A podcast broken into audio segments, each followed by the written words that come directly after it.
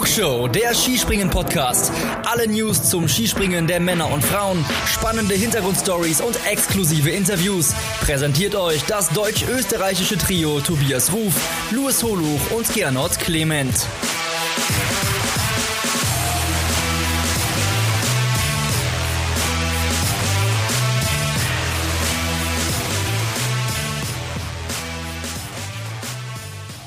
Teilnehmerfelder klein, von allen Seiten zieht es wie Hechtsuppe rein. Eisei kriegt sich nicht mehr ein. Musste dieser Weltcup wirklich sein? Dann schlägt auch noch Corona zu. Wir finden vor Olympia keine Ruhe. Die Spiele ohne Kramer wäre der Gipfel. Skispringen Gott, wenn das passiert, dann schleich dich, du elender Zipfel. Hallo und herzlich willkommen zu einer neuen Ausgabe der Flugshow. Es geht um das letzte Weltcup-Wochenende vor Olympia und eine Nachricht, die uns, glaube ich, alle geschockt hat und in den Bann gezogen hat. So, jetzt habe ich den Skispringen-Gott als elenden Zipfel bezeichnet. Damit meine ich nicht ihn, obwohl er für mich eine Art Skispringen-Gott ist. Hallo und herzlich willkommen, Luis Holuch. Ich grüße dich, Luis. Hi Tobi, danke für die Blumen. So, und äh, wieder an unserer Seite auch heute mit dabei der Mann, der dafür verantwortlich ist, dass mein Handy-Akku, der am Vormittag noch voll geladen war, jetzt schon wieder an der Buchse hängt. Hier ist der aufgedrehte Wirbelwind, der emsiger heute durch die Flugshow weht als der Wind durch Willingen. Hier ist Gernot Clement. Hi Gernot. Heute geht's rund, Jungs. Hallo Tobi, hallo Luis. Äh, liebe Grüße aus dem leider sehr verregneten Wien im Moment. So, und das Gernot so aufgedreht ist, hängt natürlich mit der Meldung des Wochenendes zusammen. Sarah Marita Kramer, die absolute Überfliegerin dieser Saison, ist positiv auf Corona getestet worden. Die Olympischen Spiele stehen vor der Tür. Äh, es droht wirklich der Super-GAU aus nicht nur österreichischer Sicht, wie ich finde, sondern aus äh, Sicht des gesamten Skispringens. Olympia ohne sie wäre eine Vollkatastrophe. Wir fangen mit diesem Thema an und wir hatten einen Mann vor Ort, der Luis war in Willingen. Luis, schilder uns doch mal, die Ereignisse am Sonntag haben sich diesbezüglich ja überschlagen. Wie hast du es vor Ort erlebt und was hat es mit dir und den Menschen in Willingen gemacht? Ich weiß gar nicht, wo ich anfangen soll. Also eigentlich hatten wir an dem Sonntag wieder ganz andere Sorgen. Äh, zunächst einmal, weil ja überhaupt nicht klar war, äh, wie das Programm überhaupt durchgezogen werden kann, weil, wie du in deinem Bericht äh, oder in deinem Gedicht schon gesagt hast, äh, es wie Hechtsuppe gezogen hat.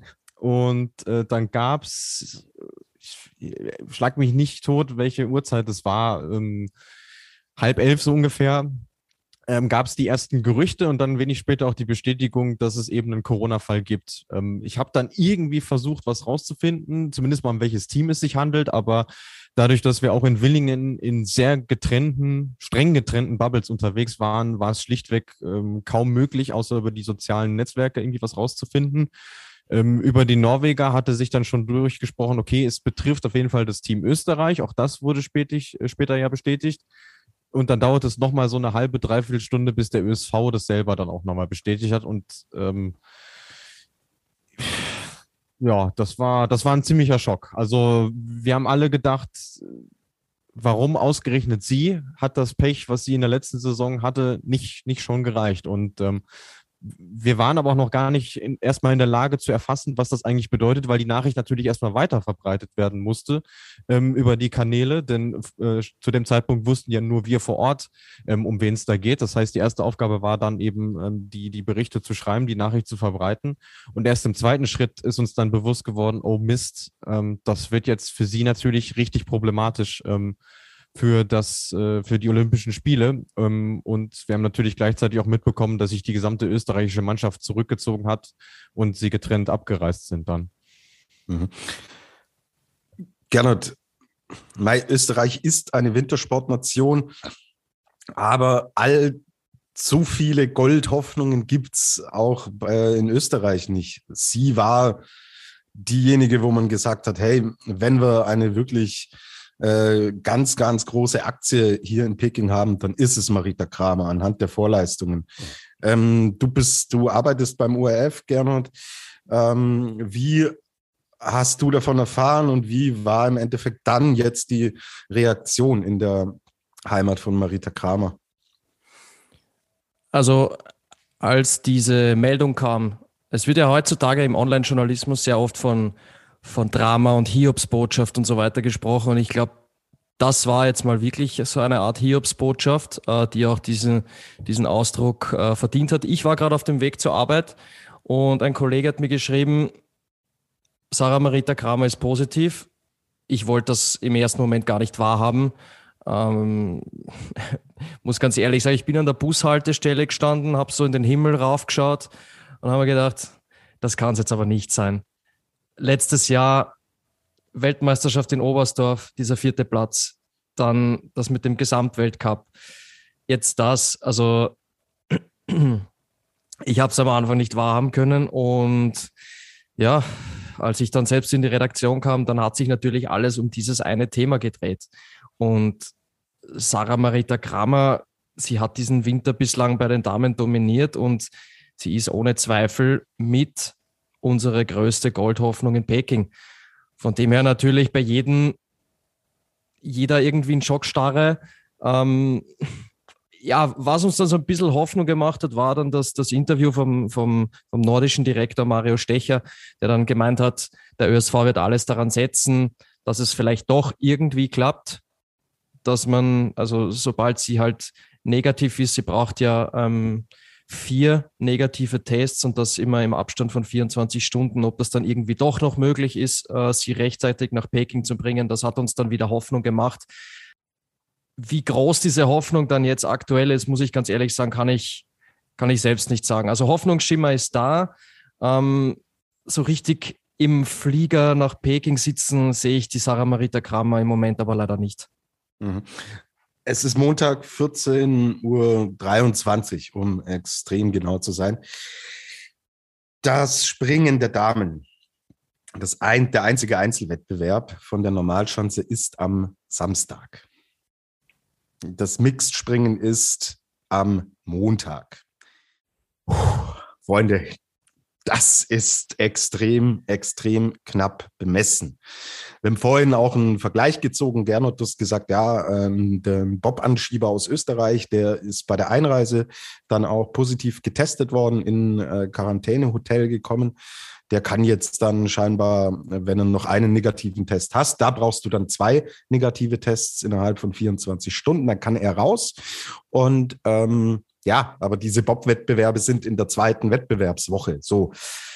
Hier geht es darum, was ja im Endeffekt eigentlich sind die Skispringen-Damen gefühlt ja gar nicht Teil dieser Olympischen Spiele. Ja, Fünfter ist der erste Wettkampftag und am siebten wären die fertig und müssen am achten wieder nach Hause. So, das sind nämlich auch die Vorgaben aus äh, Corona-Perspektive. Wenn deine Wettkämpfe vorbei sind, ab in den Flieger und zurück. So, ja, das ist natürlich bitter. Hm, welche Optionen gibt es denn jetzt? Äh, das Team, Gernot, wird, glaube ich, am Dienstag fliegen, aber erstmal ohne Marita Kramer.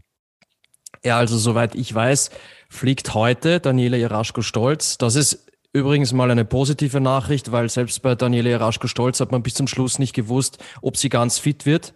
Äh, sie hat ja selbst mit dem Gedanken gespielt, gar nicht nach Peking zu reisen, äh, weil sie anhaltende Probleme hatte. Hat es jetzt doch geschafft, also das mal was Positives. Sie fliegt heute und also wird jetzt gerade, glaube ich, auf dem Weg sein, im Flieger sitzen. Morgen äh, sollen dann Eva Pinkelnick und Jacqueline Seifritzberger äh, nach, nach China reisen. Da hofft man natürlich auch, ich meine, die beiden waren in, in Willingen äh, bleibt nur zu hoffen, dass die beiden negativ bleiben. Ich weiß jetzt nicht genau, wie viel Kontakt sie zu Sa Sarah Marita Kramer eben hatten, ähm, aber ja, ein gewisses Restrisiko gibt es ja in diesen Zeiten leider immer. Deswegen hoffen wir mal nur das Beste. Aber die zwei sollen dann eben morgen fliegen. Und ich glaube, bei Sarah Marita Kramer ist es ganz einfach so, dass man ihr jetzt erstmal diesen vierten Platz frei hält. Ähm, Weil es, glaube ich, dann doch sein kann, klar, es ist ein, Wett, ein Wettrennen, äh, ja, ein, ein, ein Wettrennen gegen die Zeit. Äh, aber sollte es für die Einzelkonkurrenz nicht klappen, äh, glaube ich trotzdem, dass der österreichische Skiverband alle Hebel in Bewegung setzen wird, dass sie zumindest im Mixed-Bewerb an den Start gehen kann. Weil wenn wir jetzt zum Beispiel uns das Mixed anschauen am Freitag in Willingen, äh, dann ist Österreich nur aufgrund von Sarah Marita Kramer auch auf den dritten Platz äh, gekommen. Also alleine das wäre für uns brutal wichtig. Ähm, aber ich würde sagen, bevor wir so weit vorausblicken, äh, denken wir lieber an ihre Gesundheit, äh, denken wir dran, ja, dass sie weiterhin symptomfrei bleibt. Und wenn es wirklich der Skisprunggott so will, und das hoffen wir alle, dann soll es irgendwie klappen. Aber wie gesagt, ich, ich sehe sie, wenn dann, eher im Mixed-Bewerb, wenn wirklich ein kleineres Wunder geschieht als, als im Einzel. Also im Einzel kann ich mir sie beim besten Willen aktuell nicht vorstellen. Gut, ich glaube, an der Stelle können wir es so auch, auch mehr oder weniger belassen. Wir haben vorhin kurz ein bisschen auch geredet, so der normale Verlauf ist halt leider, dass man äh, in den ersten Tagen eher infektiöser wird, als dass im Endeffekt diese Werte in eine positive Richtung sich drehen. Aber wir haben natürlich auch falsch positive Tests jetzt äh, schon gesehen, nicht nur im Sport. Ja, wir können nur die Daumen drücken und wirklich alles Gute wünschen und äh, hoffen, dass das so dramatisch die Wendung am Sonntag war, dass sie äh, vielleicht positiv dramatisch ähm, in eine andere Richtung nochmal kippt, weil Luis, äh, du verfolgst das Damen-Skispringen ja wirklich am intensivsten mit Abstand von uns und äh, das wäre ja jetzt nicht nur eine Favoritin, die da fehlt, sondern eine Athletin, die ich jetzt im gesamten Wintersport, boah, was die Dominanz, was auch die Qualität angeht, so eigentlich vielleicht noch eine Sophia Goggia momentan in der Abfahrt, äh, habe ich gerade auch den Vergleich gezogen. Da sehe ich noch ähnliche Parallelen, aber ansonsten äh, wäre das, glaube ich, extrem bitter und da würde ein ganz, ganz großer Teil fehlen. Ja, absolut. Ich meine, der Vergleich, den du mit Gojja gezogen hast, der, der, der trifft den Nagel ja im Grunde genommen auf den Kopf. Also es würde einfach die beste Athletin nicht nur dieses Winters, sondern ja im Grunde genommen auch des letzten Winters irgendwo fehlen. Und das würde diese olympische Entscheidung ja unvollständig machen, wenn wir uns überlegen, die beiden Olympiasiegerinnen aus den äh, vorherigen Ausgaben sind ja gar nicht mit dabei. Auch das ist ja im Grunde genommen schon ein Verlust für die äh, Sportart äh, Frauen-Skispringen in dem Fall. Und wenn jetzt Marita Kramer auch noch fehlen würde, das wäre schon wirklich ein herber Schlag. Und wie du gerade schon gesagt hast, wir können nur hoffen, dass es irgendwie wie durch ein Wunder noch diese Wendung zum Positiven gibt und sie dann äh, am Samstag in Peking dann doch noch auf der Schanze steht. Genau. Äh, Probedurchgang 17 Uhr äh, chinesische Zeit angesetzt. Also ähm, wie haben wir es auch gesagt, ja, zur Not fliegt man die am Samstag äh, hin, die landet, geht äh, zur Schanze, springt runter und wenn eine dann das macht, dann ist es sie, die dann hingeht, runterspringt, Gold holt, äh, einen Tag dann äh, schläft, dann äh, mit der Mixed-Mannschaft eine Medaille holt, ab ins Flugzeug, tschüss. So, also das ist im Endeffekt auch das, was man ihr so ein bisschen wünschen kann. Würde denn, Luis, äh, jetzt nochmal eine spekulative Frage ein bisschen, eine, ein Wettbewerb ohne Marita Kramer wäre, äh, würde an dieser Goldmedaille, die dann natürlich eine andere Dame gewinnen würde, würde da so ein ganz kleines Mäkelchen ein bisschen haften bleiben? Oder ist das zu weit gedacht?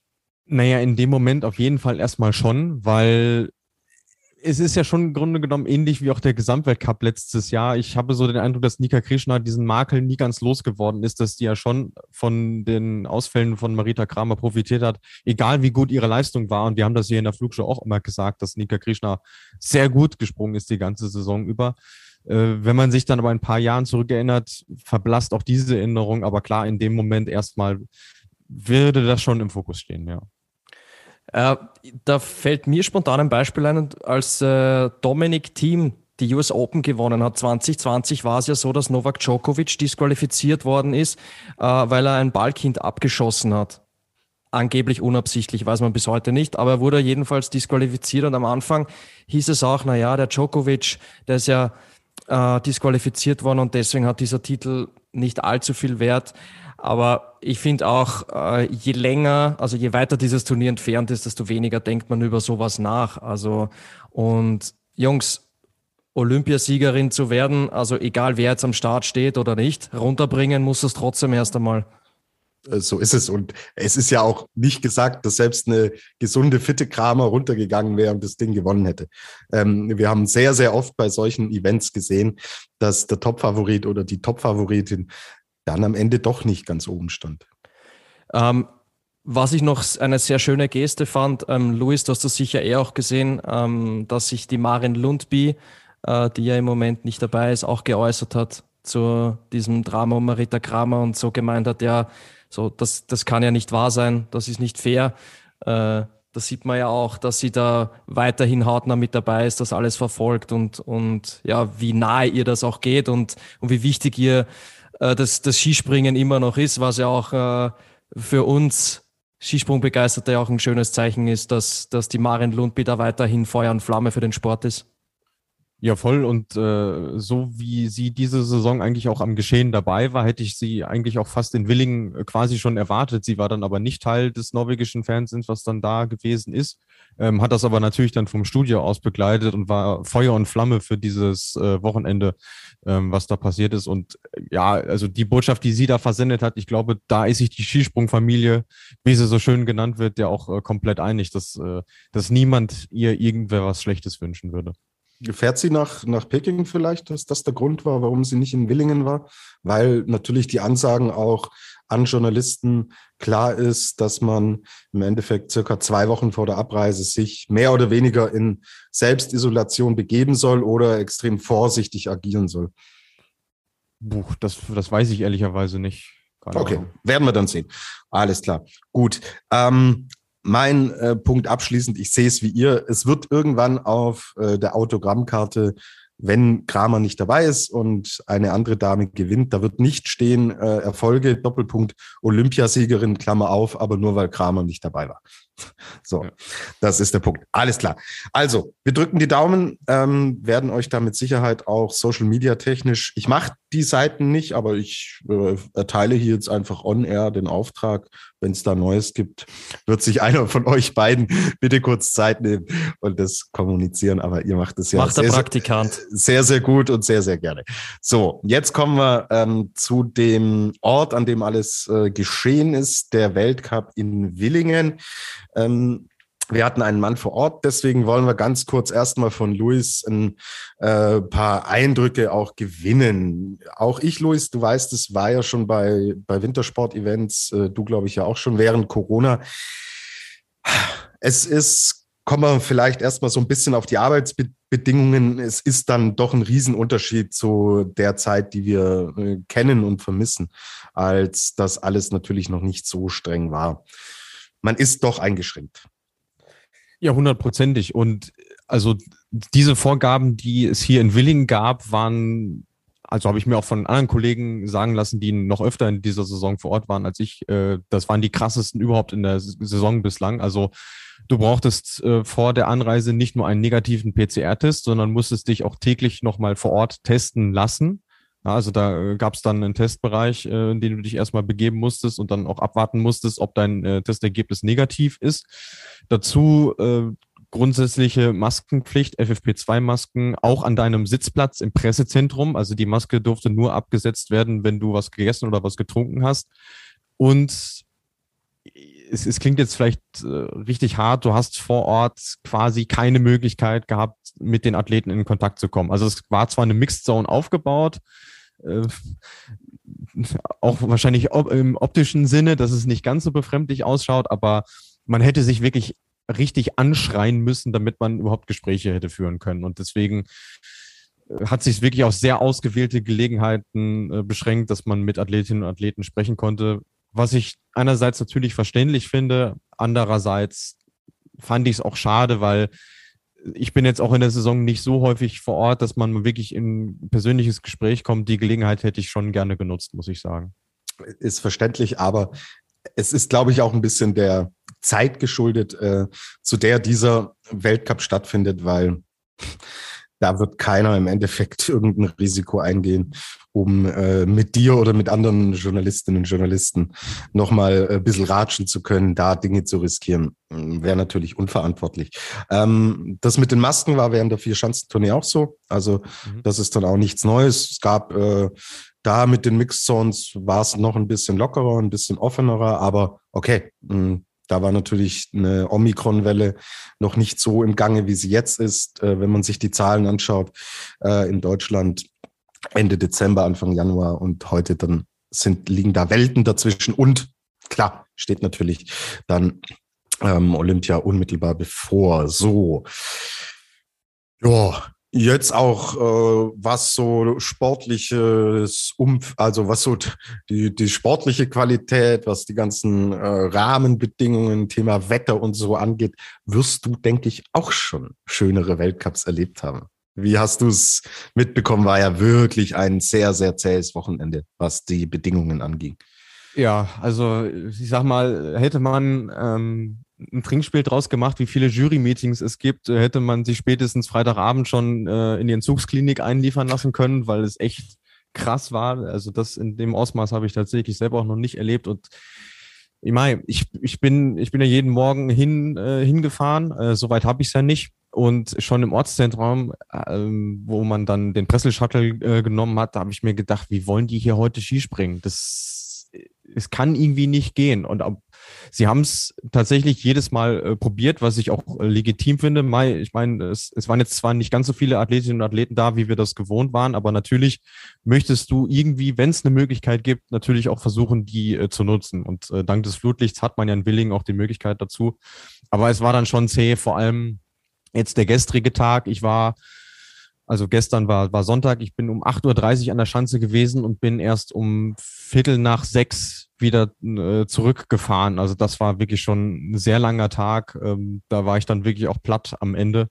Ähm, muss aber sagen, anders als jetzt viele, die sagen, boah, das hätte man sich irgendwie sparen können. Ja, den Termin finde ich auch kritisch, ähm, haben wir ja intern auch schon besprochen. Andererseits äh, fand ich es auch eine sehr gelungene Veranstaltung, weil die Willinger sich ähm, sehr viel Mühe geben. Man wird da wirklich sehr gut versorgt. Die Leute sind super nett, super hilfsbereit, wenn du mal irgendwie was hast. Und äh, letzten Endes war es dann irgendwo eine Belohnung, dass sich das Warten ähm, dann so ausgezahlt hat, dass wir tatsächlich noch Wettkämpfe gesehen haben. Wie hast du es äh, am, am Fernseher erlebt, Gernot? Ja, also ich muss dazu sagen, ich habe ähm, nebenbei auch mit anderen Sachen zu tun gehabt, also schon auch im Wintersportbereich, aber ich habe mich jetzt nicht die ganze Zeit nur mit den Springen beschäftigt, aber auch deswegen, weil man natürlich immer zuwarten musste. Und man hat jetzt nicht gewusst, okay, wird es abgesagt, findet es doch statt, ein Durchgang, dann hieß es, okay, der Probedurchgang ist schon mal abgesagt, äh, dann war ich ja auch mit, mit Luis äh, ab und zu mal in Kontakt, der gemeint hat, er kann sich eigentlich nur schwer vorstellen, dass da heute überhaupt noch gesprungen wird. Ja, und dann, pff, zumindest bei den Herren, hat man gestern am, am Abend, ich glaube, das hat sich dann auch wirklich bewahrheitet, Luis, dass die Bedingungen dann einigermaßen stabiler waren. Äh, also jetzt im Vergleich zu, äh, zu den anderen Zeiten, weil es war ja immer noch relativ wechselhaft, was man bei, bei manchen Athleten leider, leider sagen muss die Bedingungen.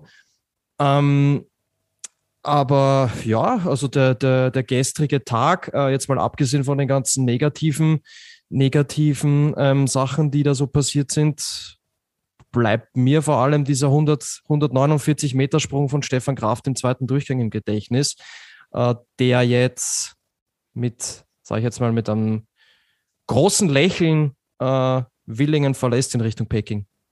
Genau. Also wir reden über Terminansetzungen, Rahmenbedingungen, Wetterverhältnisse äh, vor Ort. Und der Gernot kommt uns natürlich mit Stefan Kraft um die Ecke. Ja, der erste, der erste gute Sprung seit äh, seit äh, zwei Monaten. So, aber wir können, wir können dir, Gernot, können, können dir. Naja, ich, ich muss auch dazu sagen, äh, dadurch, dass der, der Luis ja vor Ort war und wirklich uns super Eindrücke geliefert hat, auch über Instagram, äh, dann habe ich mir gedacht, dann fokussiere ich mich jetzt einfach mal aufs Sportliche. Und äh, wenn sich ein Österreicher wie ich aufs Sportliche fokussiert, naja, dann, dann fällt einem halt als erstes dieser 149 Meter Sprung ein. Du ähm, Wappler drehst es dir auch zurecht, wie du es gar nicht brauchst. Es ist unglaublich mit dir. So, gerne. Das Sportliche später. Okay? Du darfst gleich Stefan Kraft nochmal äh, auf, die, auf den Schultern durch, durch, deine, durch dein Zimmer tragen. Ja? Äh, ich störe mich extrem an diesem Termin, dass man so ein cooles Wochenende wo man auf einer spektakulären Schanze in einem ganz tollen Umfeld. Wie du sagst, Luis, Willingen ist auch so ein, so ein Standort. Ich vergleiche es immer ein bisschen auch mit Ruhpolding im Biathlon, weil ich hier auch sehr, sehr nah immer dran bin, wo im Endeffekt die ganze Gemeinde, die ganze Region dafür lebt. Und das ist so dieses Aushängeschild und das ist das riesige Volksfest, das man hat ob Zuschauer hin oder her, steht ein bisschen auf dem anderen Blatt. Äh, aber wo, wieso es um die prinzipielle Sportlerseele und Veranstaltungsseele geht. Und dies, dieses Event, Damen, Herren zusammen, tolle Schanze, Ausblick auf tolle sportliche Bedingungen. Für den Wind kann niemand was. Ja, das äh, kann man mehr oder weniger streichen. Dieser Termin stört mich extrem, dass man so ein äh, tolles Skisprung-Event auf so ein Datum legt, weil es sonnenklar war, dass an dem Wochenende, 28. bis 30. Januar, wenn am 5. Februar in Peking mit einer Zeitverschiebung äh, von sieben Stunden die ersten Wettkämpfe stattfinden, dass man ein Wochenende da hinlegt. So ein Wochenende wie Willingen. Finde ich absoluten Blödsinn. Und da muss sich keiner wundern, dass hier nur 28 Damen äh, teilnehmen und 47 Herren mitspringen. Muss sich kein Mensch wundern. Und wenn alles nach Plan gelaufen wäre, wären wir ein Wochenende vorher ja nicht in äh, Titisee Neustadt gewesen, sondern in Sapporo in Japan. Und dann wären da noch weniger Leute dort gewesen. Bin ich 100 Prozent von überzeugt. Und sowas auch mit der Corona-Situation, dass sowas kritisch werden kann vor Olympia, dass die Chinesen da äh, einen, einen ganz straffen Kurs fahren, das war auch vorher bekannt. Und dass da auch dann viele sagen, nee, es passt uns zeitlich nicht rein und das Risiko ist zu groß ist vom Kalender her einfach meiner Meinung nach völlig B, denkt euch den Rest gelegt und unwürdig eines solchen äh, Standortes. Ja, absolut. Und im Grunde genommen äh, tut es dem Veranstalter ja dann auch weh, wenn nur so wenige Athletinnen und Athleten vor Ort sind. Jetzt im Nachhinein, es lässt sich immer leichter sagen, aber so ganz unrealistisch schien es ja auch schon im Sommer nicht, dass die Weltcups in Japan nicht hätten stattfinden können. Da hätte man sich einfacher machen können. Legt das Willingen-Wochenende ein Wochenende vorher, lasst das Wochenende jetzt frei und gut ist.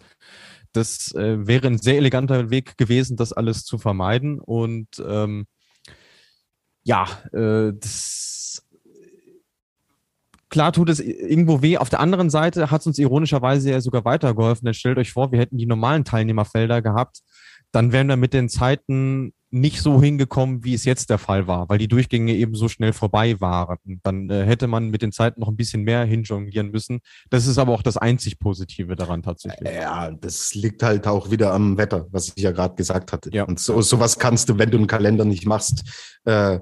kannst du im Endeffekt nicht einplanen, wie das dann vonstatten geht. Also ich glaube, in Summe können wir sagen, ein leider etwas unglückliches Wochenende fürs Skispringen. Jetzt werden wir erstmal eine ganz kurze Pause machen. Ähm, und dann werden wir auch über das äh, Sportliche sprechen. Der Gernot holt jetzt schnell die Stefan den Stefan Kraft Pappaufsteller. ja, und dann äh, sind wir gleich rechtzeitig wieder zurück. Kurze Pause.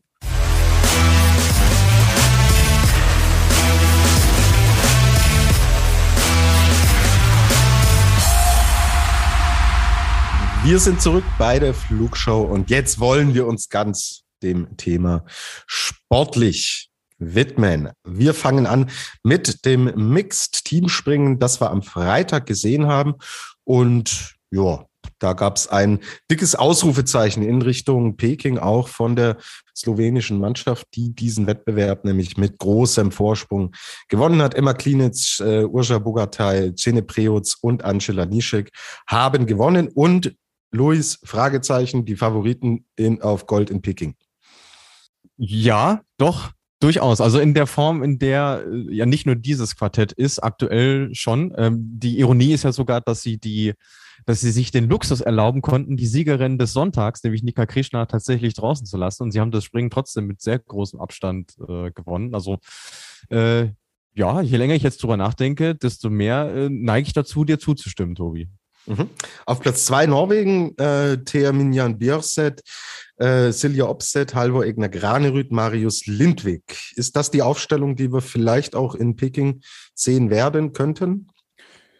Gut möglich. Also bei den Männern bin ich mir ziemlich sicher, dass es auf die beiden hinauslaufen wird. Sie sind ja auch aktuell klar die, die formstärksten.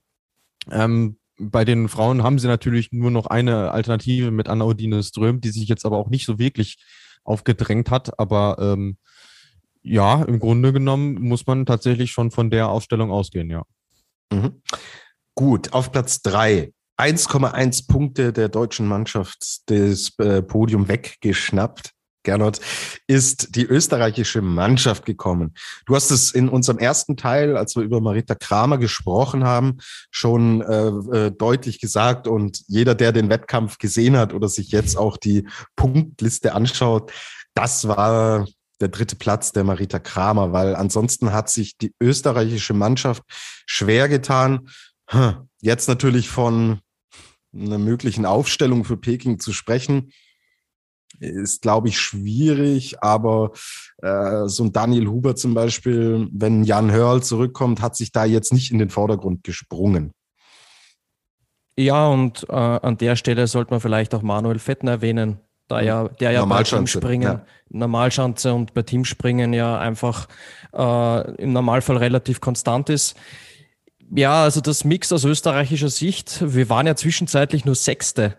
Also ja. äh, es sah ja zwischendurch alles andere als rosig aus und, und dann kam halt Sarah Marita Kramer und hat uns äh, mit ihren Sprüngen zwischenzeitlich sogar wieder auf, auf Platz zwei katapultiert. Am Ende muss man sagen, ich habe mir ein bisschen schwer getan nach, nach Stefan Kraft seinem zweiten Sprung. Ich habe mir gedacht, hat er uns jetzt irgendwie den, den, den zweiten Platz? Hat er dafür gesorgt, dass wir nicht Zweite wären oder hat er den dritten Platz ins Ziel gebracht? Ähm, weil der, der Vorsprung auf Deutschland ja doch sehr gering war. Ähm, ich glaube aber letztendlich, auch wenn man jetzt in Betracht zieht, woher Stefan Kraft kommt in, in den letzten Wochen und so weiter, dass man mit dem dritten Platz einigermaßen zufrieden sein kann. Aber ich gebe dir auch recht, Tobi, diese vier, also in dieses Quartett wird so nicht eins zu eins in Peking springen. Das kann ich mir nicht vorstellen. Ja, zu viele Fragezeichen, sowohl sportlich als auch Corona-technisch. Und ja, total interessant. Also Eva Pinkelnick hatte wirklich große Probleme mit der Schanze. Da spielt natürlich auch ähm, die Vergangenheit mit Stürzen und so weiter äh, eine große Rolle. Und sie äh, hat ja auch gesagt, auch diese, dieser Sturz von Selina Freitag, über den wir dann auch noch sprechen, der hat, äh, hat schon auch irgendwas hinterlassen. Ähm, und wenn man sich jetzt wirklich nur mal die Ergebnisliste anschaut, ähm, Eva Pinkelnick war die Startspringerin für Österreich, Katharina Althaus für Deutschland. Und in Summe hat Katharina Althaus äh, der Eva über 60 Punkte abgenommen. Und das ist im Team, Teamspringen ja eine Welt. Also, ähm, dass sich das dann nochmal so dreht und wendet. Und jetzt bin ich beim deutschen Team. Katharina Althaus, Juliane Seifert, Markus Eisenbichler, Karl Geiger. Über drei von, äh, von diesem Quartett müssen wir, glaube ich, auch für Peking, wenn alle gesund bleiben, nicht sprechen. Aber Juliane Seifert hat leider echt auch keinen guten Tag gehabt. Und das war kein Bewerbungsschreiben in Richtung äh, Mixed Teamspringen für Peking. Sehe ich komplett genauso. Also ich habe mir insgeheim gedacht, ja, sie ist, sie ist tatsächlich so der Schwachpunkt in, in dem Quartett, weil die anderen äh, gute bis sehr gute Leistungen äh, gebracht haben. Und da muss aus deutscher Sicht für Peking halt zu hoffen sein, dass entweder sie es schafft, sich zu steigern. Mein gut, jetzt Willing als Referenz für das Mixed in Peking zu nehmen, ist eh Quatsch, weil die Chancen unterschiedlicher kaum sein könnten. Ähm, aber ansonsten müsste es dann halt entweder eine Pauline Hessler oder ganz eventuell halt eine Selina Freitag richten. Ansonsten wird's in der Formation, wenn Seifert sich nicht steigern kann, tatsächlich auch schwierig, weil ähm, bei so einem Wettkampf kannst du es dir nicht erlauben, ähm, so viel federn zu lassen im Vergleich. Absolut. Also wenn man sich nur die äh, Slowenen anschaut, wie gut die drauf sind und äh, aus welchem Pool die im Endeffekt schöpfen können. Boah, ähm, Juliane Seifert hat auf natürlich eine überragende Marita Kramer, aber das waren fast 100 Punkte, die da in zwei Durchgängen liegen bleiben. Und das, Freunde, boah, das spielt's dann nicht, wenn's schon gar nicht, wenn's äh, in Richtung Platz eins geht. Aber auch Medaillen werden natürlich in, in so einem Feld dann eher schwierig, weil mir auch die Japaner extrem gut gefallen haben. Und zwar die zwei Japaner, die ich in einem möglichen Mixteam sehe. Und wenn wir noch einrechnen würden, dass ein Ryoyo Kobayashi und eine Sara Takanashi mit dazu kommen, dann muss man auch die auf dem Zettel haben, weil Yuki Ito hat ein sehr, sehr starkes Wochenende hingelegt. Äh, ja, auch Na Na Naoki Nakamura.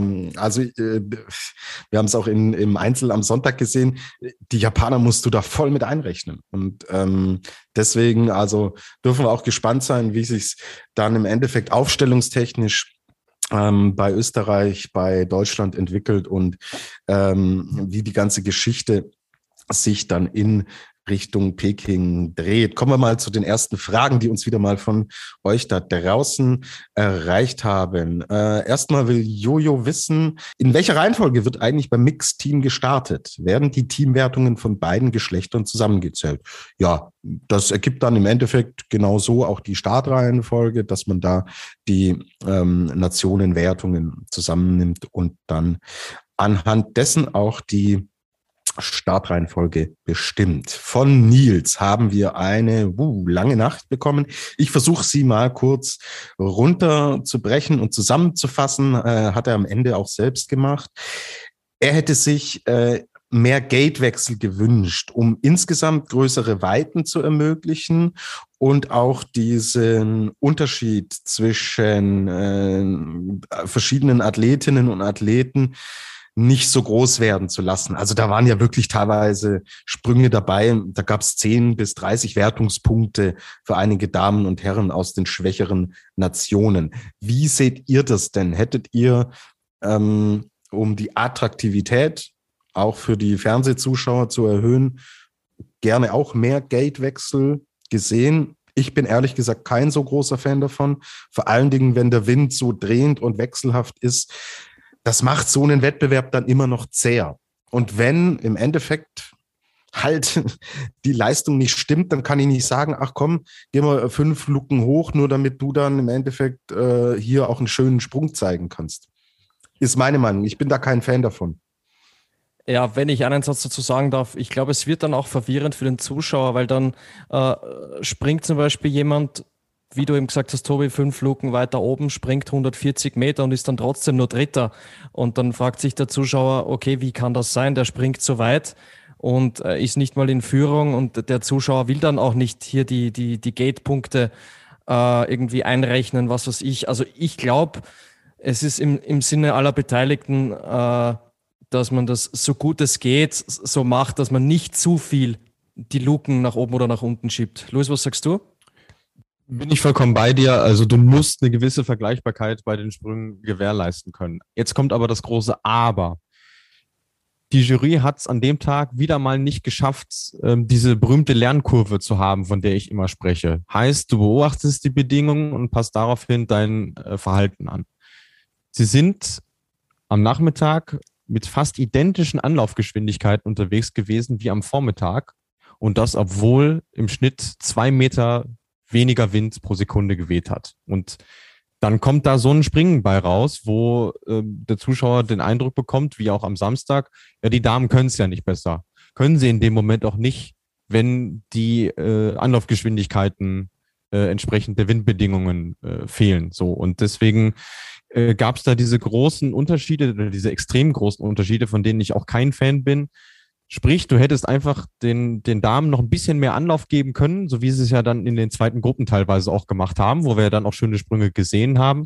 Äh, dann hättest du es sicherlich vermeiden können. Aber insgesamt, ähm, ja, die, sie klopfen sich gerne auf die Schulter bei der Jury. Das haben sie an diesem Wochenende auch gemacht. Aber für mich gab es äh, an diesem Wochenende genügend äh, Kritikpunkte auch daran. Und da würde ich beim Mixed am Freitag, so wie der Nils das geschrieben hat, definitiv auch ansetzen. Mhm. Okay, danke dafür. Gut, gehen wir rüber dann zu den Damen und gehen da die zwei ja, Weltcup-Springen in Anführungsstrichen durch, die wir gesehen haben. Extrem äh, schwierige Bedingungen. Luis hat es schon auch geschildert, was äh, Wind und Wetter anging. Wir haben insgesamt ja leider nur zwei Wertungsdurchgänge an zwei Tagen gesehen. Also einen Weltcup am Samstag, einen am Sonntag, jeweils nach dem ähm, ersten Durchgang dann auch abgebrochen worden. Marita Kramer, ja, da war die Welt noch in Ordnung. Am äh, Samstag hat sie gewonnen vor Katharina Althaus und Emma Klinetz. Also wir sehen hier trotz der äh, schwierigen Bedingungen wer richtig gut drauf ist, wer richtig gut in Form ist, kommt halt äh, im Endeffekt in der Regel damit äh, dann auch am besten klar. Dann sehen wir am Sonntag Nika Krishna gewinnt vor Katharina Althaus und Alexandra Kustova aus Russland. Da dann doch ein bisschen überraschenderes Feld, aber ich denke, mit einer Marita Kramer am Start hätten wir äh, auch sie hier wieder am Podium erlebt. Da draußen, ja, wird jetzt von Carla Epps erstmal Eva Pinkelnick zitiert. Sie sagt, dieser Wettkampf ist keine Werbung fürs Damenskispringen. Carla stimmt zu. Stimmt Luis auch zu? Zu 100 Prozent. Und äh, ich kann es euch ja sagen, weil ich vor Ort war. Ähm, die Eva war wirklich aufgebracht. Also die hat da teilweise ihre Sachen durch die Gegend gefetzt und schon off-air gesagt, dass sie nicht nochmal springen wird, sofern es denn einen zweiten Durchgang geben würde, was sie ja dann im ZDF auch nochmal wiederholt hat. Und ich kann das total nachvollziehen. Also für mich wäre an dem Tag gewesen, äh, die bessere Variante gewesen, den Wettkampf sausen zu lassen, es einfach bleiben zu lassen. Äh, spätestens mit dem schweren Sturz von Selina Freitag, der natürlich nichts mit den Bedingungen zu tun hatte, aber war das Springen dann irgendwo auch im Eimer, weil du deutlich gemerkt hast, okay, das hat wirklich einen Schock auch hinterlassen, gerade für die, die noch oben waren, weil sie natürlich nicht wussten, was ist da genau passiert. Und das Springen war auch komplett unansehnlich. Also wir haben ja nicht einen Sprung über den K-Punkt gesehen und äh, wie gesagt, für jemanden, der neu reinschaltet, der wird sich denken, was ist das denn eigentlich? Damit hat man dem, dem Frauenskispringen keinen Gefallen getan. Man hätte es eigentlich nur verhindern können, indem man es äh, gemacht hätte wie in, wie in Klingenthal, weil das Problem seinerzeit ähnlich war, dass die Spur gestockt hat, dass du einfach mehr Anlaufgeschwindigkeiten gibst, dann kommst du auch auf weiter. Aber ansonsten war es an dem Samstag leider Gottes nicht möglich. Äh, ich finde, das Beste an der Geschichte, Luis, ist ja, dass dann im Endeffekt Marita Kramer äh, mit einem Sprung gewinnt, äh, bei dem sie viel zu spät ist, dann im Auslauf auch selbst richtig angefressen ist auf sich selbst. Und ich glaube, es waren nur 123,5 Meter dann äh, im Endeffekt. Das sind ja 6,5 Meter kürzer als der K-Punkt, sogar nur, sogar nur in Willingen. Aber aufgrund der Windpunkte, ähm, also weniger Windpunkte, die hier abgezogen wurden, äh, im, im Vergleich zu Katharina Althaus sie das Ding dann doch gewonnen hat. Das ist ja eigentlich, das beschreibt, finde ich, äh, diesen verrückten Tag, irregulären Tag eigentlich am besten, finde ich. Können wir zustimmen. Ähm, Greta fragt, welche Auswirkungen werden die Springen auf die nächsten Saison, auf die nächste Saison, auf die nächsten Saisons der Frauen haben?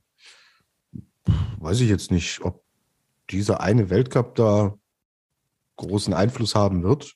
Ich, ich glaube, sie bezieht es auf das Thema Schiefliegen. Okay. Weil der von der FIS die Ansage war, dass man die Situation nach diesem willigen Wochenende in Bezug aufs Schiefliegen okay. neu bewerten würde. Ähm, wenn man bei geistiger Gesundheit ist, kann man dieses Wochenende nicht als Referenz werten. Von okay. Windbedingungen angefangen über die Anlaufgeschwindigkeiten. Wir reden hier über Geschwindigkeiten. Ich habe die Liste jetzt nochmal offen. Wir sind am Samstag mit rund 88 Stundenkilometer angefahren. Das haben wir auf manchen Normalschanzen. Und wir sprechen hier von der größten Großschanze der Welt. Und das kann nicht repräsentativ sein. Was wir aber am Sonntag sehr wohl gesehen haben, äh, und nicht nur am Sonntag, sondern bereits auch am Freitag eben mit so Flügen wie Yuki Ito auf 154 Meter, Celio Opset auf 152 Meter und dann noch Krishna und Kustor war auf 151, 150 Meter. Wenn alles passt, können die Frauen genauso gut Skispringen wie die Männer. Falls sich jemand diese Frage immer noch stellen sollte. So. Und es war auch für die, die, die genannten überhaupt kein Problem, diese Sprünge durchzuziehen und auch zu landen. Er schaut euch die Landung von Nika Krishna bei 151 Metern an. Die hat dann Telemark reingesetzt. Und wie Alexandra Kustova den Sprung auch durchgezogen hat, das war Heldenmut, den sie da aufge, äh, aufgezeigt hat. So, das sind die einzigen Faktoren, die man da irgendwie zu Rate ziehen kann. Aber ansonsten, ähm, bin ich groß dafür, streicht dieses Wochenende irgendwie aus eurem Gedächtnis. Ich finde, äh, der Sprung von, von Nika Krishna, wenn man da schnell hingesehen hat, dann hätte es auch genauso gut Zähne Preot sein können. Also so viel zum Thema, die Damen können nicht weit springen und die Damen haben kein gutes Flugsystem. Und das Ding ist ja auch, wie sollen sie es denn lernen, wenn man sie nicht machen lässt? Wenn du einen Wettkampf hast wie am Samstag, wo nichts passiert, äh, so gefühlt, der einfach nur da vor sich hin plätschert und du fragst dich, wann ist es denn vorbei? Da haben die natürlich auch nichts von. Die wollen doch weit springen. Dann lasst sie es doch auch machen im Rahmen der Möglichkeiten. Und das wurde am Sonntag dann zum Glück noch ein bisschen besser gemacht, weil sonst sage ich euch auch ehrlich, wäre ich schon ziemlich gefrustet gewesen insgesamt. Verständlich. Birte 1999. Meint ihr, die Damen werden Willingen jetzt jede Saison im Kalender haben?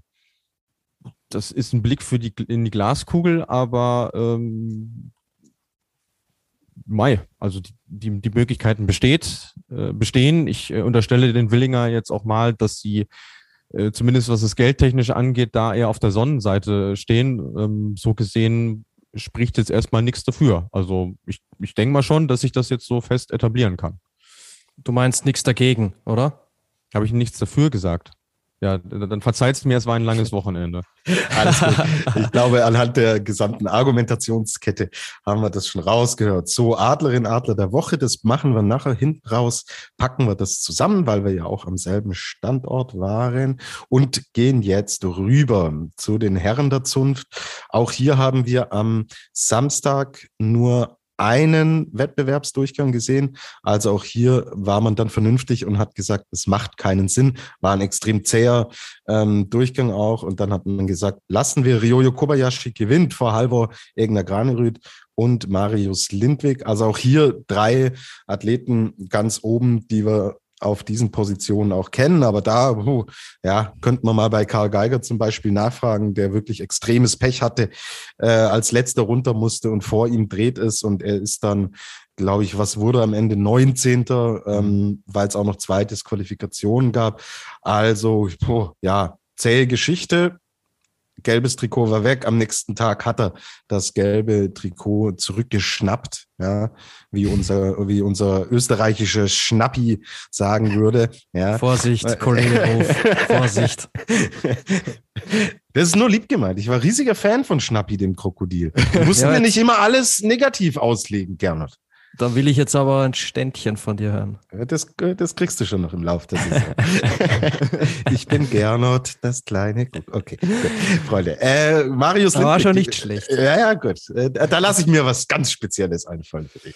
Äh, es gewinnt am Sonntag nach zwei Durchgängen. Da lief es äh, auch wirklich relativ flüssig durch. Ich war sehr überrascht, nachdem was Luis da geschildert hat. Ich habe immer geschrieben, Luis, gib mal Update, ich will mit dem Hund rausgehen, wird es heute wieder entspannt und äh, da dachte ich, okay, wird schwierig und ja, es lief dann recht flüssig durch. Ob es fair war, dazu gibt es gleich auch eine Frage. Marius Lindwig gewinnt vor Karl Geiger und Zene Preutz, der nach dem ersten Durchgang in Führung lag und hier die Chance auf seinen ersten Weltcupsieg ähm, gehabt hat, leider nicht genutzt hat. Am Ende sehen wir hier Lindwig vor Geiger. Geiger damit drei Punkte hat er jetzt Vorsprung wieder zurück im gelben Trikot. Ähm, genau. Jetzt hat Jan gefragt, am Samstag gewann Ryoyo Kobayashi mit nur 115 Punkten. Wisst ihr, ob seit Einführung der Gate-Regel schon mal jemand mit weniger Punkten gewonnen hat? Äh, also es war ja nur ein Durchgang. Meint er jetzt Willingen gezielt Nee, überhaupt. Überhaupt. Also all-time, also all-time seit Erfindung der, der Gate-Regel war, glaube ich, die Frage. Was warst du schon wieder im Statistikkeller, Luis? Na, ich nicht, aber ich habe einen polnischen Kollegen beauftragt. Ähm, ah. Ähm, aber ich muss euch jetzt vertrösten, das reichen wir dann zur nächsten Folge nach. Der Kollege lässt sich äh, entschuldigen, er hat sich in den Statistikkeller eingeschlossen. Er hat es jetzt nicht mehr rechtzeitig hinbekommen. Jetzt, jetzt verstehe ich dich erst, Luis. Du hast da immer Leute, die das ausarbeiten. Also in, in dem Fall ja, weil Mei, das, das sind ja zehn Jahre, die du durchforsten musst. Aber manches äh, kann ich von mir auch behaupten, das habe ich dann selber nachgeschaut. Aber jetzt in dem Fall in der Kürze der Zeit keine Chance. Hast du in Hinzenbach damals gewonnen? Ich wünschte, es wäre so gewesen. Oh, ja, weil dann hätten wir auch jemanden gehabt. Ja. Alles gut. Ich wollte mal wieder, das, äh, ja, ja, okay, ich wollt mal wieder Hinzenbach rausholen. Wie gesagt, äh, reichen wir Bis dann. in einem Monat dann in Hinzenbach. Aus dem Keller. genau, das reichen, reichen wir dann nach. So, ähm, Jan-Niklas Weber spricht jetzt über den Sonntag und fragt, war am zweiten Sprung von Markus Eisenbichler nur der Wind schuld oder war es zum Teil auch sein Fehler? Ganz sauber war der Sprung nicht, aber er hatte dann wirklich auch echt keine guten Bedingungen. Und das war so ein Punkt, der mir in Willingen, da können wir vielleicht anhand dieser Frage das Ganze auch äh, schön allgemein ziehen. Ich habe es bei Geiger gerade schon angesprochen. Wir haben im ersten Durchgang auch am Sonntag erlebt, manche haben es halt echt gut gehabt und manche hatten halt echt keine Chance. Und gerade auf einer Schanze wie Willingen, wenn da der Wind es nicht so will, äh, wie es andere haben, ja, dann hast du keine Chance und dann bist du verloren. Ja, ich wollte auch gerade noch dazu sagen, äh, ich glaube, Willingen ist ja die Schanze, wo die Springerinnen und Springer am längsten in der Luft sind, was jetzt Großschanze angeht, ne? weil es ja die, die größten Weiten sind. Und ähm, ich meine, so ein Wind, den wir an dem Wochenende hatten, das war ja wirklich so, dass du, egal in welchem Flugdrittel du bist, äh, es war ja immer möglich, dass dich irgendwie seitlich eine Böe oder was auch immer erwischt. Ne? Das heißt, selbst wenn es hieß, hieße, okay, Markus Eisenbichler hat ganz okay einen Wind, den lassen wir runterspringen, ist es immer noch möglich, dass es zwei Sekunden später, während er irgendwie im zweiten Flugdrittel ist, dass es ihn plötzlich von hinten erwischt oder, oder, oder was auch immer. Und ähm, ja, deswegen vielleicht, wenn wir wieder das Wort Referenzgröße, äh, Referenz äh, hernehmen, das Wort, ja, es, man sollte, finde ich, diese, diese Leistung jetzt auch bei, bei Markus Eisenbichler nicht als, als, als Referenzgröße, was jetzt seine Form etc., den, den Sprung betrifft, nicht heranziehen. Aber er hat in der Sache ja schon recht. Ähm, da finde ich, gibt es auch keine zwei Meinungen. Und ich finde, da habt ihr ja mit, äh, mit Daniel Huber beispielsweise im ÖSV-Team ja auch einen gehabt, der es wirklich extrem äh, schwer hatte. Und das trifft dich in Willingen natürlich doppelt, weil auch da wieder auf die Anlaufgeschwindigkeiten geschaut. 87 Stundenkilometer ist halt für so eine große Schanze sau wenig. Und wenn du halt statt zweieinhalb Metern die Sekunde plötzlich nur noch einen halben Meter hast, ja, dann kannst du es vergessen. Und deswegen fand ich das nicht nur nachvollziehbar, wie er da reagiert hat, sondern auch richtig, weil Mai, äh, wir reden von einem zweiten Durchgang, der sich dem Ende entgegenneigt. Du hast keinen Zeitdruck gehabt. So, dann warte lieber ein Momentchen länger und versuch zumindest es ausgeglichen zu gestalten, als da irgendwie voll, äh, voll aufs Tempo zu drücken. Weil bei anderen hat man auch gewartet. So. Eben drum. Und, ja. und hier sagt man halt so, er und Daiki Ito, glaube ich, die beiden ja. hat's da, ja. hat's da richtig erwischt. Und er war echt, der war richtig stinkesauer. Also Eisei, äh, der sagt ja wirklich immer das, äh, was er denkt, aber da ist er, da war er schwer zu bändigen und das kann ich dann auch nachvollziehen. Er lag auf dem dritten Platz und ja, da war extrem viel drin, auch für Olympia nochmal Selbstvertrauen jetzt zu holen. Ähm, nee, fand ich, fand ich insgesamt sehr, sehr unglücklich und ja, Gut, wir haben ja schon über die Jury auch gesprochen. So, dann ähm, Habt ihr dieses Bild von Thomas Lackner gesehen in dem Top 10 Video in der Vorstellung?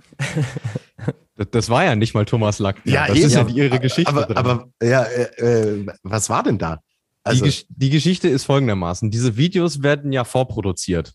Das heißt, äh, in, in Nishitagir, wo ja das, äh, die Saisoneröffnung stattfand, werden die Springer dann vor die Kamera gebeten, um diese Videos zu produzieren. Und der Thomas Lackner war halt eben nicht da. Also und damit man den Springerinnen äh, und Springern zeigt, was sie zu machen haben, gibt es eben diese sogenannten Dummies. Und dieser Kollege, der dann stattdessen eingeblendet wurde, war ein sogenannter Dummy. Ich habe auch versucht herauszufinden, also polnische Kollegen meinten, das wäre einer von Swiss Timing gewesen, also vom Datendienstleister, also zumindest einer, der was mit Skispringen irgendwie zu tun hat. Aber so ganz Licht ins Dunkel konnte er dann auch nicht bringen. Weltklasse. Also scha schaut ja. euch das Bild nochmal an. Das Großartig, geht durch die, ja. durch die äh, sozialen Medien. Vielleicht können wir es irgendwie reposten und auf die Folge verweisen und sagen, dass wir in Form von Luis dieses Rätsel jetzt auch zumindest äh, im großen Rahmen auch geklärt haben. Ja, sehr witzige Geschichte. Äh, die jungen Österreicher haben uns aber Spaß gemacht, Gernot, und haben da auch wirklich die, die Chance genutzt. Thomas Lackner ist jetzt nicht mehr so jung, aber die aus der zweiten Reihe. Und da waren auch Junge dabei. Ähm, hat mir ehrlich gesagt ganz gut gefallen und zeigt schon, dass da auch im Unterbau was, was kommen könnte. In Zukunft. Ja, genau. Ich habe, ich habe im ersten Teil, äh, wo es eigentlich noch um das ganze Drumherum in Willingen ging, habe ich ja schon ein bisschen äh, über das Sportliche gesprochen. Jetzt, jetzt Wirklich? darf ich mich auch, Wirklich? jetzt darf hab ich mich auch endlich. Ja, jetzt, jetzt, jetzt darf ich mich auch endlich äh, kurz austoben.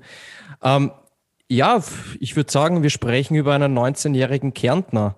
Ähm, und alle, die jetzt glauben, es ist Daniel Czofenik, nein, er ist zwar auch 19 und aus Kärnten, aber äh, die Rede ist von, von Markus Müller. Markus Müller, der äh, von der Skisprunggemeinschaft Klagenfurt kommt und äh, das wirklich das allererste Mal im Weltcup mit dabei war.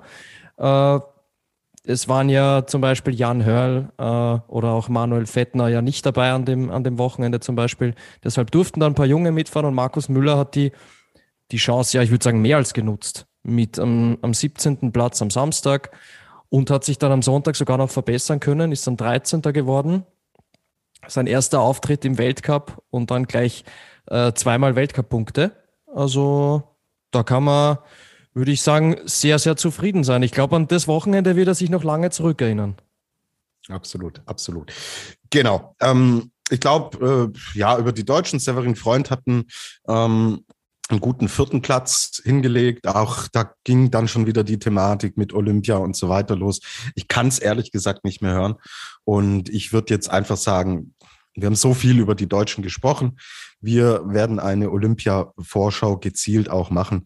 Und dann reden wir darüber, dass wir äh, auch diesen Wettbewerb am Samstag nicht ganz repräsentativ nehmen wollen und werden, äh, ist, glaube ich, kein Geheimnis mehr. Dass ein Pius Paschke auch nicht gut drauf ist, ist auch kein Geheimnis. Aber lasst uns das Richtung Olympia-Vorschau dann auch mitnehmen. Es geht um die Schuhe der Polen. Ähm, da wurden, wer war es? Stefan Hula und Piotr Joa, richtig? Mhm. Disqualifiziert wegen den Schuhen.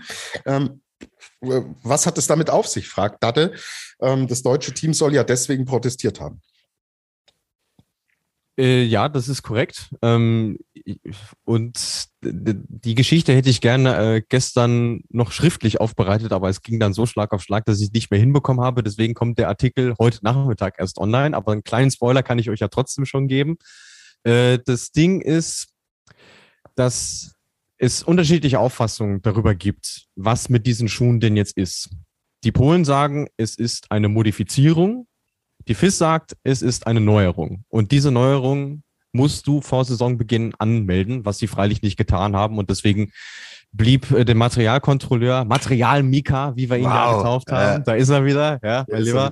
So, Äh, ja. blieb, blieb ihm gar keine andere Wahl, als, äh, als da einzuschreiten. Was nur ein bisschen komisch ist, dass er halt eben nur zwei der fünf Polen äh, disqualifiziert hat, obwohl ja alle fünf dieses neue Schuhmodell gesprungen sind. Ähm, aber Quintessenz ist, das war nicht erlaubt. Die Polen dürfen diesen Schuh dementsprechend auch nicht benutzen, also auch nicht in Peking, was natürlich äh, für sie schon ein kleiner Rückschlag ist, nachdem man zumindest am Freitag dachte, boah, so leichte Aufwärtstendenz gibt's ja schon. Wenn Wetten das wieder ist, soll ja wieder sein, dieses Jahr könnten wir ja in der, ja, die Stadthalle Göppingen, Material Mika wettet, dass er fü- 50 Schuhe am Anmeldedatum der FIS erkennt. Ja? Am Geruch. eine, Am Geruch, sehr gut, sehr gut. Ja. Das lässt sich modifizieren. Da bleiben wir auf jeden Fall dran. Danke dafür. Wir können, glaube ich, diesen Text ja auch dann verlinken. Da stehen dann alle Details drin. Danke, Luis, dass du uns da einen kleinen Spoiler schon auch gegeben hast. Ähm, Kamera- und Drohnenbilder. War die Hills nicht letztes Jahr noch bei 145? Wieso ist sie jetzt bei 147 Metern? Äh, Sie war letztes Jahr auch schon bei 147 Metern. Das äh, vergessen wir nur, weil wir uns da eher an diesen zwei Stunden Durchgang erinnern als an. Gottes Willen. Ja. Tut mir leid, falls ich da jetzt ein Trauma wieder erweckt haben sollte, lieber Tobi. Oh Äh, falls ja, hast du ja dieses Jahr ein neues bekommen. Ja, ja. Ähm, und ja, das hat einfach mit einer Regeländerung bei der FIS zu tun, dass man gesagt hat, man äh, legt die Werte jetzt nicht quasi Schanze für Schanze fest, sondern orientiert sich da an den Gradzahlen, an der Hangneigung und deswegen ähm, ist die Hilsers jetzt in Willing bei 147 Metern. Dade fragt, warum belegt man Willingen nicht mit Matten, damit man dort trainieren könnte? Ist wie so oft eine Kosten-Nutzen-Frage. Ähm, Es gibt dort nicht so viele Springerinnen, Springer, die überhaupt aus der Gegend kommen und so eine Schanze springen können. Deswegen äh, hat man davon Abstand genommen. Vor allem, sie haben ja in den letzten Jahren genügend andere Investitionen gehabt mit Flutlichtanlage, und Juryturm und es soll noch eine Normalschanze kommen. Äh, von daher äh, ist das gar kein Thema da. Ja, und äh, es geht ja auch darum, dass äh, Trainingslager ja nicht nur daraus bestehen, dass man springt. Ja, da geht es ja auch um viele andere Dinge, die man halt an Olympiastützpunkten oder an möglichen richtigen Stützpunkten auch ganz, ganz anders natürlich bewältigen und umsetzen kann. Also da spielen, glaube ich, im Endeffekt viele Komponenten eine Rolle. Shiga Jela äh, FP für Fanpage stellt völlig überraschend Fragen zu Shigayela. Ähm, was sagt ihr zu den Leistungen? Äh, vor ein paar Wochen habt ihr noch gesagt, er muss sich durch äh, äh FISCAP, COC und so weiter reinkämpfen. Ja, da stehen wir auch dazu, ähm, weil das Team extrem stark ist und er da auch zu weit weg war. Ja, das war ein, ein, gutes Ergebnis, das wir am Samstag gesehen haben. Da war es dann im Endeffekt der siebte Platz äh, geteilt mit Lovro Kosch ja, wir haben halt auch schon über den Wettbewerb am Samstag gesprochen. Am Sonntag war es dann der 35. Da hat den zweiten Durchgang nicht erreicht. Ähm, ist mal wieder ein Lebenszeichen. Aber so breit und stark wie die slowenische Mannschaft derzeit aufgestellt ist und anhand des Datums und des Teilnehmerfeldes, der Bedingungen, dann vor allen Dingen auch am Samstag, würde ich es nicht überbewerten. Aber mh, hm, vielleicht, um auch eine positive Note reinzubringen, ist natürlich auch mal wieder ein Anfang und ein Ansatz, um auch sich selbst mal wieder auf der Ergebnisliste äh, auf Platz sieben zu sehen, tut sicherlich gut. Und in einem Sog einer starken Mannschaft kann sowas individuell vielleicht nicht mehr in dieser Saison, aber perspektivisch vielleicht auch wieder in eine Richtung gehen, die dann cool ist und wir einen Shigayela sehen, wie wir ihn kennen und gerne sehen und dass auch die Fanpage mehr Grund zum Feiern hat. Ja, ich kann nur sagen, Chapeau, Tobi. Besser hätte ich es nicht zusammenfassen können. Dem ist nichts hinzuzufügen. Wir sagen aber Shampoo in der, ähm, Marco Arnautovic. in der, in der Flugshow. Ja. Gerne. Das hast du hier ein, eingeführt. Jetzt muss ich dich selbst korrigieren. Okay. So, jetzt dürfen wir verteilen. Wir dürfen Adler verteilen. Wir haben viel über Markus Müller gesprochen. Ich muss ehrlich gestehen, normal sprechen wir das vorher ab, haben wir jetzt nicht getan. Ich würde sagen, wir spielen erstmal Musik, bitte.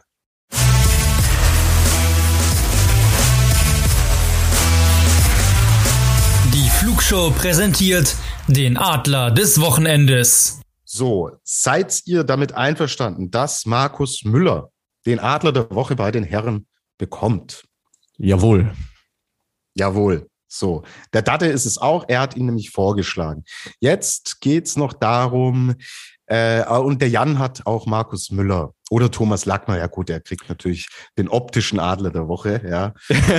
äh, ganz kurz, ein Satz zu Thomas Lackner äh, habe ich mir persönlich auch überlegt, äh, eine Zeit lang, ob man ihm den, den Adler geben könnte. Aber dann habe ich mir gedacht, Thomas Lackner war ja in der letzten Saison schon einmal auf Platz vier, deswegen kam der Erfolg jetzt nicht allzu überraschend. Also da finde ich die, die Leistung von Markus Müller, äh, finde ich, muss man dann schon eine Spur höher einstufen. Ja, ja, äh, über Lackner haben wir schon ein paar Mal gesprochen und der hat auch schon mehr Weltcup-Erfahrung, deutlich mehr, als es jetzt, äh, als es Kollege Müller hat. Deswegen finde ich das im Endeffekt ähm, völlig gerechtfertigt. So, bei den Damen. Jan bringt den Namen Yuki Ito ins Spiel. Fand ich extrem beeindruckend. Also, äh, das war echt ein sehr, sehr rundes Wochenende. Dann müssten wir sprechen über eine, ja, Französin, die echt ein richtig starkes Wochenende hingelegt hat mit äh, Josephine Panier und auch Alexandra Kustova. Jetzt wird's, jetzt wird's schwierig, Freunde. Also ich könnte mich auf Panier im Endeffekt verständigen. Wäre in der Flugschau eine Premiere, weil dann wäre sie die erste, die schon zweimal von uns einen Adler bekommt. Aha. Ja. Alle le bleu. Alle le bleu. Sie hat natürlich auch ähm, einen anderes Rekord aufgestellt am Freitag. Den hat Alexandra Kustova am Sonntag allerdings auch aufgestellt also ich habe mich selten schwerer getan als in dieser Woche, bin ich, bin ich ehrlich. Also ich, ich finde alle drei großartig. Ich glaube, äh, ich glaube, die Entscheidung muss dann Gernot fällen. Also c'est à toi, Monsieur Clément. Vas-y, vas-y. ich bin Team Josephine Panier. Dann? bekommt sie zum zweiten Mal den Adler der Woche. Und von mir gibt es den Überadler der Woche an äh, natürlich für Stefan Kraft. Das ist ja überhaupt keine Frage. Wenn ihr wissen wollt, warum, hört es noch mal in den ersten Teil rein. Ich, so. ich würde gerne, ich würde gerne, jetzt grätsch ich mal ein, auch was, was wir nicht abgesprochen hatten. Äh, Tobi, im Abriss-Ski-Podcast ja. verteilt ihr den Felix der Woche. So schaut's aus. Können wir sowas auch in dieser Woche ausnahmsweise für die Flugshow machen? Ja, ja. Sind wir hier eine, eine Preisverleihungsgala oder? Ja, der Preis ist heiß mit Harry Weinfurt kommt eventuell zurück. oh, ja, wir, okay. wir bereiten uns schon mal darauf vor. Man muss ja mit der Zeit gehen. Sonst muss man mit der Zeit gehen. So nämlich, ja. So nämlich. Das Phrasenschwein heute wieder gefüllt. Nee, es hat, es hat natürlich einen, einen kleinen ernsten Hintergrund, weil wir haben sie vorhin mal kurz erwähnt und ich finde, irgendwo müssen wir sie schon auch auszeichnen, weil ich finde, ähm, Selina Freitag hat ja irgendwo an diesem Wochenende schon auch eine Rolle gespielt. So, und ähm, auch da stand die Welt in Willingen ja kurz still, weil man wirklich große Sorgen um sie äh, haben musste, äh, nach dem, was da passiert ist. Aber wie sie dann schon wenige Stunden später bei dieser virtuellen Pressekonferenz, die wir mit dem DSV hatten, ähm, ihr Lächeln wiedergefunden hat und völlig frei von der Leber weg über diese, dieses Ereignis gesprochen hat und auch äh, ja, gesagt, ja, wenn es irgendwie geht, dann springe ich am Sonntag und ich freue mich schon auf Olympia und all dieses, also das hat mich wirklich zutiefst beeindruckt, weil damit hätte ich nach den Bildern ehrlicherweise nicht gerettet, äh, gerechnet. Gerettet. Um ja, es sah wirklich übel aus. Ja. Also ja. musste man sich Sorgen machen und äh, krass auch, dass sie richtig sauer war, eigentlich auf sich selber, ja, ja. Äh, was da passiert ist. Und ähm, als sie so runter in die Hocke ging und so, da war ich wirklich erleichtert, ja, weil das natürlich, wer wer es mit den Bändern hat oder da schwerere Verletzungen mit sich trägt, der macht solche Moves und Bewegungen in der Regel nicht. Gut, ja, dann ähm, kriegt, kriegt sie von uns da einen Sonderpreis noch verliehen. Den Tapferkeitsfelix. Ja, das ist doch wunderbar. Können wir uns darauf einigen. So, es haben uns noch äh, Fragen erreicht, die jetzt nichts mit Willingen äh, und, und dem Wochenende zu tun hatten. Wie schon ein paar Mal angekündigt, es wird nach der Saison eine extra QA-Folge geben. Wir sammeln diese Fragen alle, packen die rein und dann äh, werden wir das dort beantworten. Dann gab es noch Fragen zu Olympia. Es wird eine gesonderte Olympia-Vorschau geben, die wir hoffentlich bis vierten, also bis zum, äh, bis zu den ersten Wettkämpfen am fünften wird es da eine Vorschau im Bezug auf die Damen und auf die Herren geben. So, dann wie immer folgt uns auf Social Media, macht ihr eh fleißig, schickt uns äh, Fragen rein. Wir freuen uns total ähm, über das Feedback, das da kommt. Ich muss jetzt wirklich dringend los, weil ich muss noch äh, ins Rathaus in Rosenheim äh, den äh, ersten Stefan Kraft Fanclub Rosenheim äh, gründen. Ja, nach äh, diesem Sprung äh, hat's uns hier alle gepackt. Also selbst die Nachbarn haben die rot-weiß-roten Flaggen schon gehisst und da packe ich jetzt den Mannschaftsbus ein, fahre rüber. Und ja, ich bin ja immer ganz gerne gemein und deswegen darf mir äh, unser Schnappi aus Wien jetzt auch die letzten Worte wegschnappen. Vielen Dank, Luis.